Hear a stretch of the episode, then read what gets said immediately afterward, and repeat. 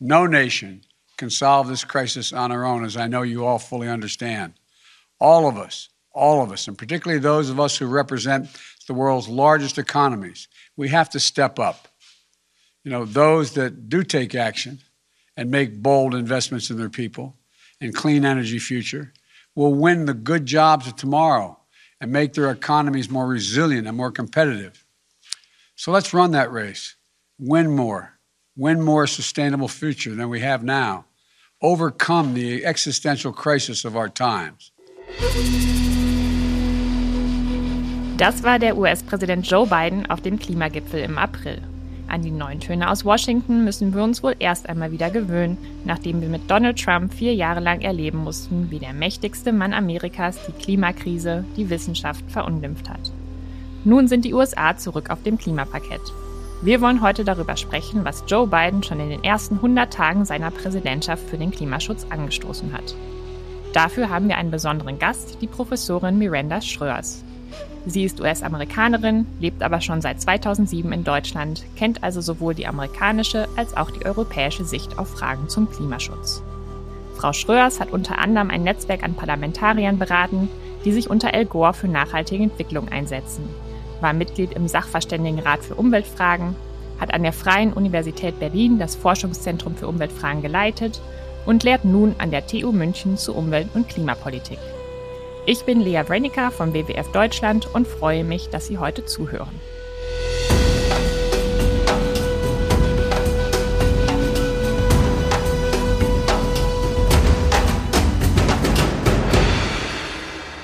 Liebe Frau Schröers, vielen Dank, dass Sie, dass Sie sich die Zeit genommen haben, heute mit uns ein bisschen die Klimapolitik der USA zu beleuchten und da vor allen Dingen jetzt äh, den Wechsel von Trump zu Bidens Klimapolitik, die sich ja doch sehr deutlich unterscheiden. Daher vielleicht auch meine erste Frage. Nach dem Wahlkrimi, den ja viele ganz unterschiedlich erlebt haben, ich habe tatsächlich irgendwann aufgehört, die Nachrichten zu gucken, weil ich es nicht mehr ertragen konnte. Aber es ist vielen Leuten sicher ein Stein vom Herzen gefallen, als dann endlich Joe Biden zum Präsidenten ernannt wurde oder ausgerufen wurde oder es klar war. Wie haben Sie denn reagiert als Klimaexpertin? Ich war selbst sehr, sehr froh mit die auskommende US-Wahl, ähm, weil eines, was mir sehr klar war, ist, dass ein weitere vier Jahre von der Donald Trump-Regierung wäre für das Klima wirklich schlimm gewesen. Und ähm, sehr erfreulich hat äh, Joseph Biden schon am ersten Tag seines Amts des USA zurück in das Paris-Abkommen gebracht und signalisiert, dass er Klimapolitik sehr hoch auf seine Agenda setzen würde. Und äh, das war für mich äh, wirklich eine Erleichterung, weil ohne den USA wird es schwierig, international ähm, diese Klimaprobleme, ein sehr, sehr ernste Problem, wo der Zeitfenster, um ähm, die CO2-Emissionen zu verringern, auch sehr kurz ist ähm, es wäre sehr, sehr schwierig, ohne das USA dabei zu haben. Und äh, mhm. jetzt hat man eine Chance, international diese Themen auch stärker aufzunehmen. Auf das Internationale würde ich später gerne nochmal zurückkommen, aber vielleicht erst nochmal national beziehungsweise auf, auf Donald Trump. Können Sie uns da ein bisschen, können Sie da unsere Erinnerungen auffrischen? Was waren denn die schwerwiegendsten Entscheidungen, die Donald Trump in den vier Jahren aus Klimasicht getroffen hat? Donald Trump hat Klima als eines seiner Themen aufgenommen zu attackieren. Und es war oft gefragt, ob er das gemacht hat, weil Obama in seiner Zeit als Präsident hat der Klima auch als ein ernstes Problem aufgenommen. Und man hat ein bisschen das Gefühl, dass alles, was Obama gemacht hat, hat äh, Trump versucht zu kippen. Im Klimabereich war das sicherlich sehr, sehr stark zu sehen. Natürlich, die Ausstieg aus dem Paris-Abkommen war sehr bedeutend. Es, es war ein starkes Signal von seiner Unterstützung von den Klimaskeptiker. Die haben der ganze Klimapolitik in Frage gestellt. Aber man hat das auch in viele politische Bereichen gesehen. Äh, eins ist, dass in der Obama-Zeit gab da ein Executive Order, dass der CO2-Ausstoß aus Kohl verbrennende Kraftwerken ähm, ver, vermindert werden soll bei 30 Prozent. Und Trump hat diese Executive Order dann auch gekippt. Er hat alle Versuche, die Energieeffizienz von die Autosektor zu erholen, gekippt.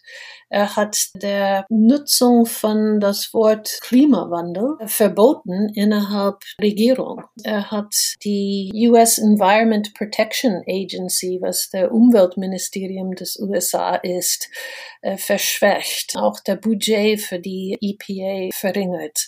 Und auch dann in andere Bereichen alle Klimawissenschaft Funding gekürzt.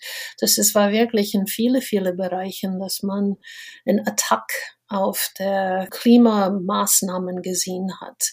Ich glaube, da mhm. ist kein Präsident in der Geschichte der USA, die so viel Schlechtes für ein Umweltthema gemacht hat wie Donald Trump. Das hört sich auch alles erschreckend an und man hat so ein bisschen den Eindruck, es ist wahnsinnig viel Schaden entstanden, weil die USA vier Jahre lang ja nicht nur ein Weiter so betrieben haben, was Treibhausgasemissionen angeht, sondern vielleicht noch ein, ein schlimmer. Aber es ist ja auch so, dass die, die Politik auf der Regierungsebene gar nicht alles ist, sondern auch viele Staaten und auch viele Unternehmen sich trotzdem ja weiter engagiert haben. Es gab da viele Allianzen. Also eine große war zum Beispiel auch die We Are Still In Allianz und einzelne Unternehmen sind auch weiter vorgeprescht. Also General Motors zum Beispiel, ein, ein bedeutender Autokonzern in den USA, der angekündigt hat, nur noch Elektroautos produzieren zu wollen oder fast nur Elektroautos produzieren zu wollen.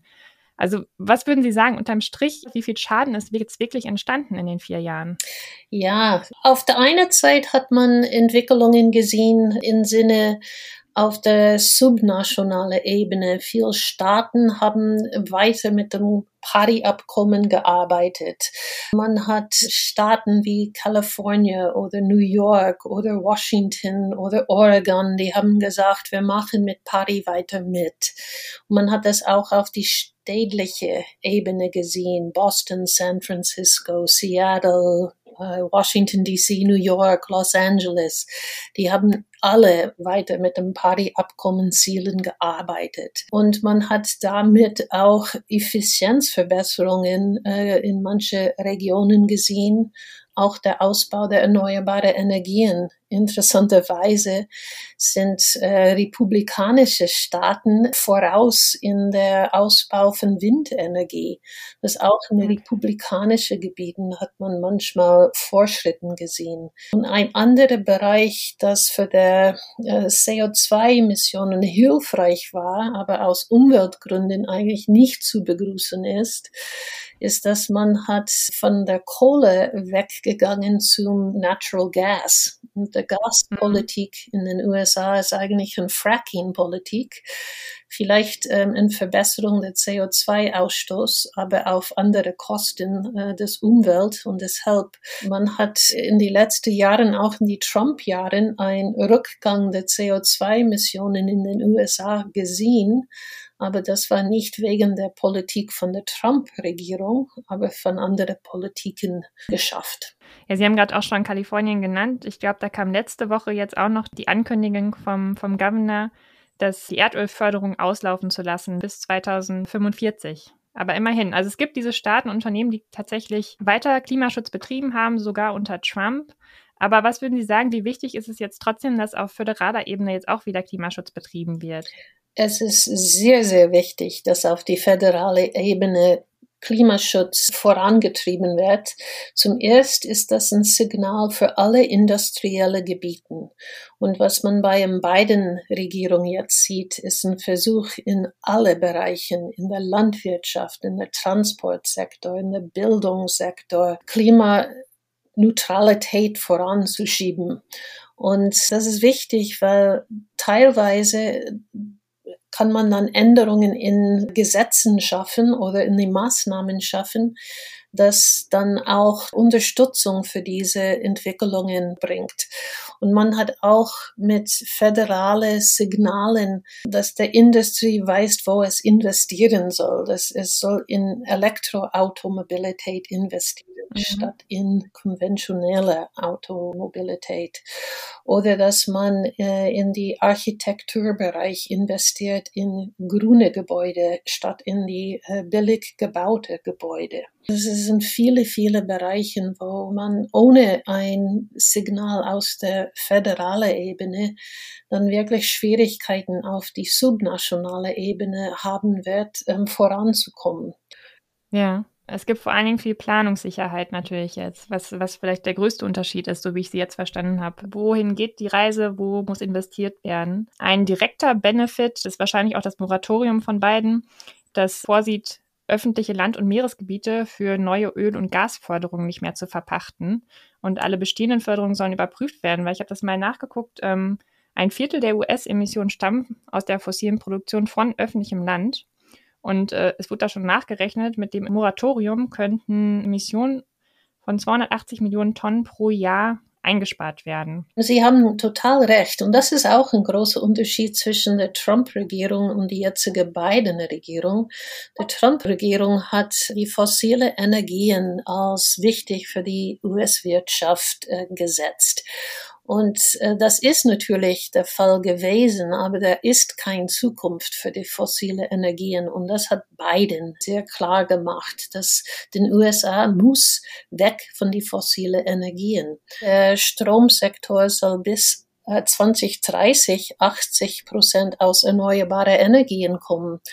Und äh, wenn man denkt, wir sind schon im Jahr 2021, der USA redet über ein Änderung auf eine Schnellheit, das wirklich wahnsinnig ist. Und ich muss auch sagen, ein Unterschied mit Deutschland ist, dass die USA wird wahrscheinlich auch weiter in die Kernenergie investieren. Aber was man ähm, wirklich mit beiden sieht, ist äh, ein, ein Zukunftsvision, dass der Zukunft liegt nicht mit der Kohle, es liegt nicht mit der Öl, es liegt mit neue Technologien und mit Effizienz und mit Investment in der neue Infrastruktur, was man dafür braucht. Das könnte entweder eine Netzstruktur sein für den Strom oder eine Netzstruktur auch für eine digitale Welt.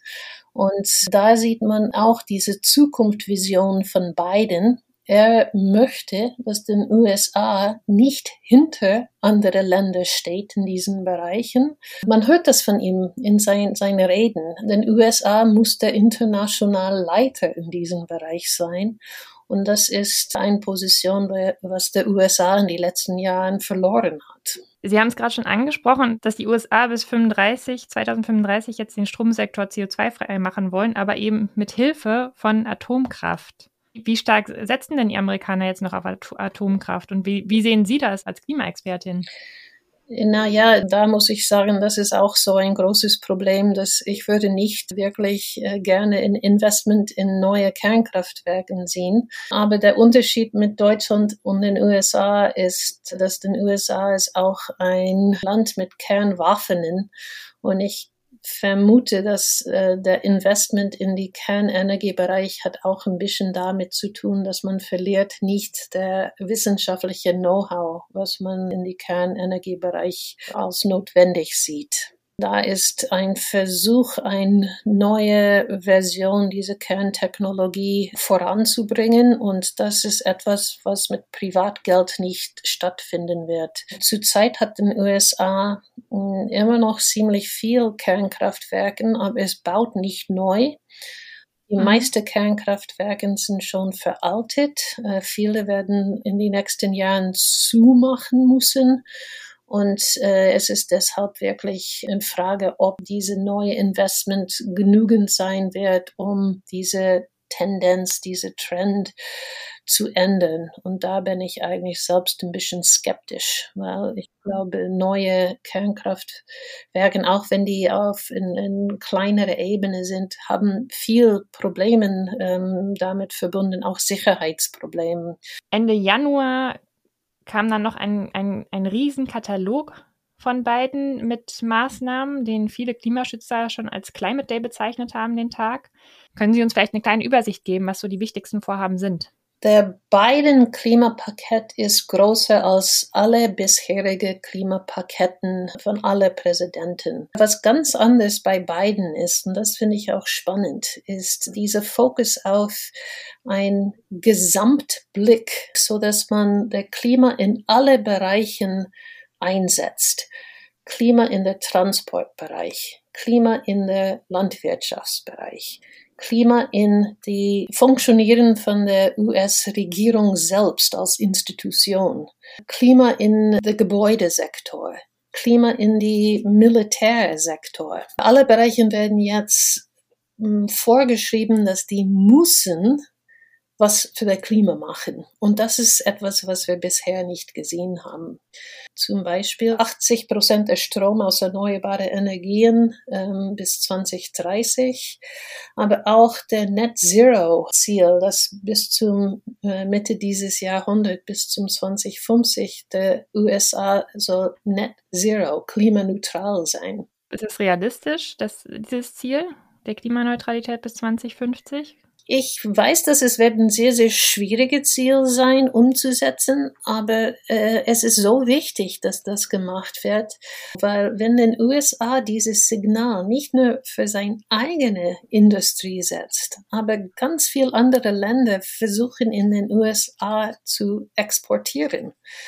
Und das bedeutet auch für die deutsche Autoindustrie zum Beispiel, da ist jetzt mehr keine Frage, dass der Wandel zum Elektromobilität stattfinden muss, weil wenn man in den USA auch verkaufen möchte, muss man eigentlich sich anpassen auch bei der Stromsektor, wenn man ähm, weiter mit erneuerbaren Energien äh, ausbaut, dann wird es von selbst kommen, dass die Infrastruktur sich in diese Richtung ändern wird. Man kann erwarten, dass viele Länder würden sich anpassen.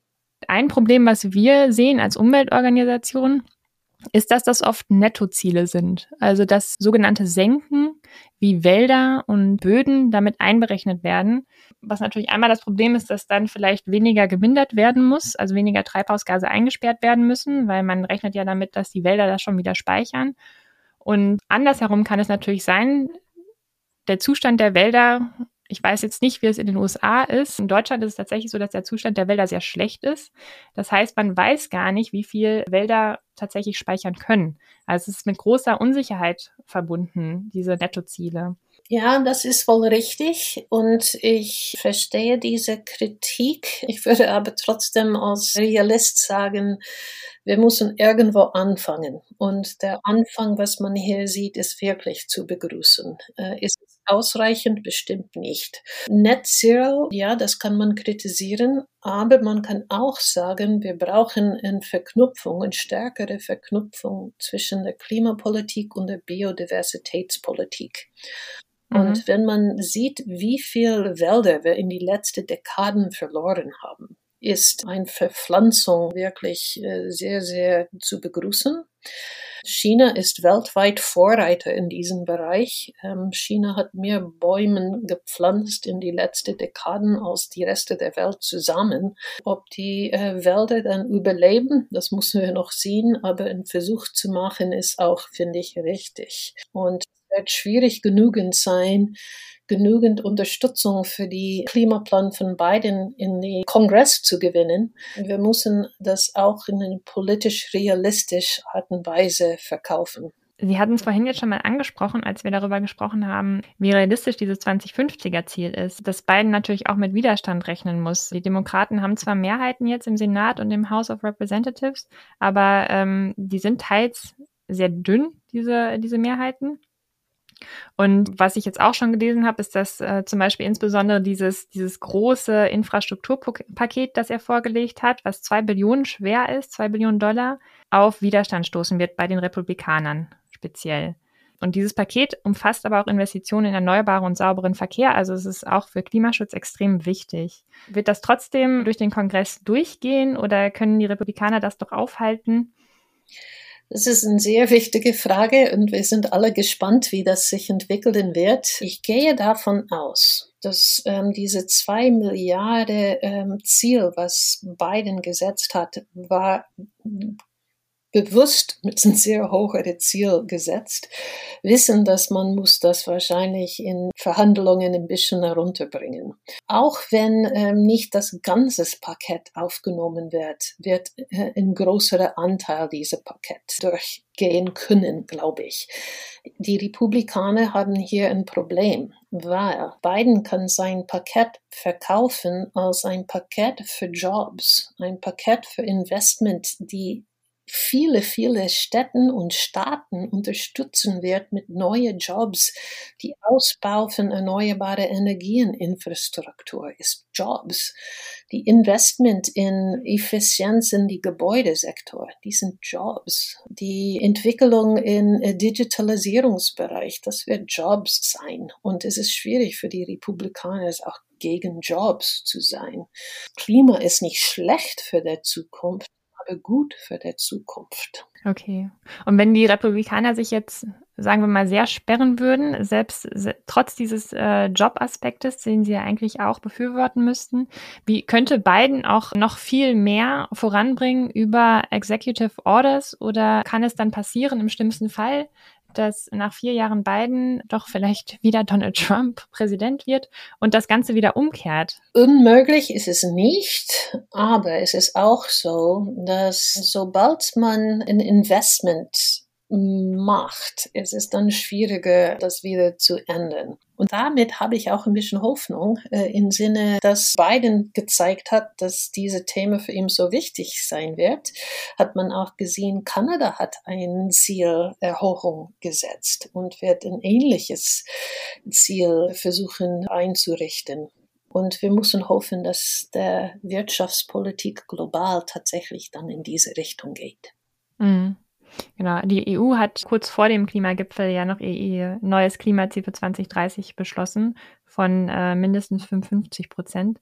Also es passiert jetzt auf jeden Fall was noch im Vorfeld auch der, der großen Klimakonferenz im November. Die Klimabeiträge, die unter Paris eingereicht werden, die haben natürlich auch immer eine internationale Komponente. Vor allen Dingen bei Industrienationen ist es ja so, dass sie eigentlich eine historische Verantwortung haben, noch viel mehr zu reduzieren, was eigentlich dann praktisch sehr schwierig wird, was dann über, über Klimafinanzierung geregelt werden muss, um auch anderen Ländern zu helfen, ihre Treibhausgasemissionen zu mindern. Denken Sie, dass die USA ihrer historischen und auch der aktuellen Verantwortung gerecht werden? Ich glaube, die äh, historische Verantwortung ist sehr, sehr groß für USA sowie Europa eigentlich. Aus der Geschichte sind die meisten der CO2-Emissionen immer noch mit den USA und Europa verbunden. Wenn man in die nächste Zeit viel stärker mit Entwicklungsländern zum Klimaanpassungsmaßnahmen und Klima äh, CO2-Verminderungspolitik sich investiert, dann könnte man mindestens einen Anteil dieser Verantwortung gut machen. Aber was man auch in der beiden Politik heutzutage sieht, was man in der Vergangenheit eigentlich lange Zeit nicht mehr gesehen hat, ist eine Zusammensetzung zwischen der Idee von Umwelt Justice, Climate Justice, Gerechtigkeit mit der Klimapolitik. Auf die nationale Ebene wird das bedeuten, dass viel von der Klimamaßnahmen und Klimainvestment in Regionen einfließen wird, die sind die ärmere Regionen, die Regionen, wo es nicht so gut geht. Und wenn man das dann auf die internationale Ebene hinbringt, wird man auch argumentieren können, die Zusammenarbeit international ist auch ein Versuch, Klimagerechtigkeit äh, auf eine höhere Ebene zu setzen. Ich würde jetzt äh, ganz am Ende noch mal ganz gerne den Blick auf Deutschland werfen. Könnten Sie einschätzen, was die USA von Deutschland erwarten, was jetzt speziell die Klimaschutzpolitik und Energiepolitik angeht? Und gibt es vielleicht Spekulationen oder Hoffnungen auf bestimmte Regierungskonstellationen nach der Bundestagswahl im September? Mm, zum Deutschland, ich glaube, den USA wird sagen, Deutschland hat äh, schon in den letzten Jahren vieles gemacht und ist in vielen Bereichen als Vorreiter gesehen, auch wenn in Deutschland selbst es ziemlich viel Kritik ist auf der Schnellheit, die Ausstieg aus dem Kohl Kraftwerken zum Beispiel gibt. Aber da ist ein Bereich, wo der US und Deutschland äh, in, in Streit stehen und das hat mit Nord Stream 2 zu tun. Ob wir Gasleitungen von Russland direkt nach Deutschland weiter ausbauen. Die Leitung ist schon ziemlich vorangebaut. Ich glaube, es sind nur ein paar Kilometer, die noch gebaut werden müssen. Und die ganze Frage ist, macht man das oder stellt man die ganze Projekt auf Eis? Aus einem Klimaargument könnte man sagen, man soll das eigentlich auf Eis legen, weil ein Investment in äh, Gasinfrastruktur ist eigentlich ein Investment in die fossile Energien. Und wo wir uns hin investieren müssen, ist in die erneuerbare Energien, Energieeffizienz, Neubau und so weiter. Das wird ein Streitpunkt sein. Was ich auch vermuten kann, ist, dass den USA und Deutschland würde versuchen, stärker in Partnerschaft äh, in der Klimabereich zu arbeiten. Und das wird bedeuten, stärker in äh, Drittweltländer äh, zusammenzuarbeiten, aber möglicherweise auch in die Entwicklung von neuen Technologien. Das meine Hoffnung eigentlich ist, dass für Europa und den USA Klimapolitik wird eine Möglichkeit sein für eine Verstärkung, die sehr wichtige transatlantische Partnerschaft werden. Mhm. Zu der Frage Hoffnung auf was für eine Regierung es, es werden wird, ähm, natürlich wird die beiden äh, Regierung dazu nichts sagen. Ähm, das, würde, das würde eine Verbrechung von diplomatischen Regeln sein. Aber was ich wohl vermuten kann, ist, dass den USA wird auch hoffen, dass Deutschland wird der Klima als ein wichtiger Teil ihrer Politik in der Zukunft auch sehen. Und ich gehe davon aus, dass das auch der Fall wird. Mm. Ja, das hoffen wir auf jeden Fall aus Umweltsicht in Deutschland auch, dass die nächste Regierung nicht umherkommen wird, dem Klimaschutz noch höhere Priorität einzuräumen. Ich bedanke mich sehr, dass Sie sich die Zeit genommen haben, uns ein bisschen in die Klimapolitik unter Joe Biden einzuführen und hoffe, die Ziele, die sich Biden gesetzt hat, kann er auch erreichen. Ich danke auch für die Gelegenheit, ähm, mit Ihnen in Austausch zu kommen. Ein sehr, sehr wichtiges Thema und ich bin auch sehr, sehr froh, dass das WWF äh, diese Themen so stark aufnimmt und aktiv äh, darin bleibt. Wir haben gehört, mit Joe Biden ist neuer Schwung in die Klimapolitik gekommen. National gibt er eine ganz andere Richtung vor als sein Vorgänger. Und auch international scheint es voranzugehen, wenn den Versprechungen der Staatschefs auf dem großen Klimagipfel vom April nun denn auch Taten folgen. Wir werden das auf jeden Fall im Blick behalten. Das war der Überleben-Podcast für diese Woche. Vielen Dank fürs Zuhören.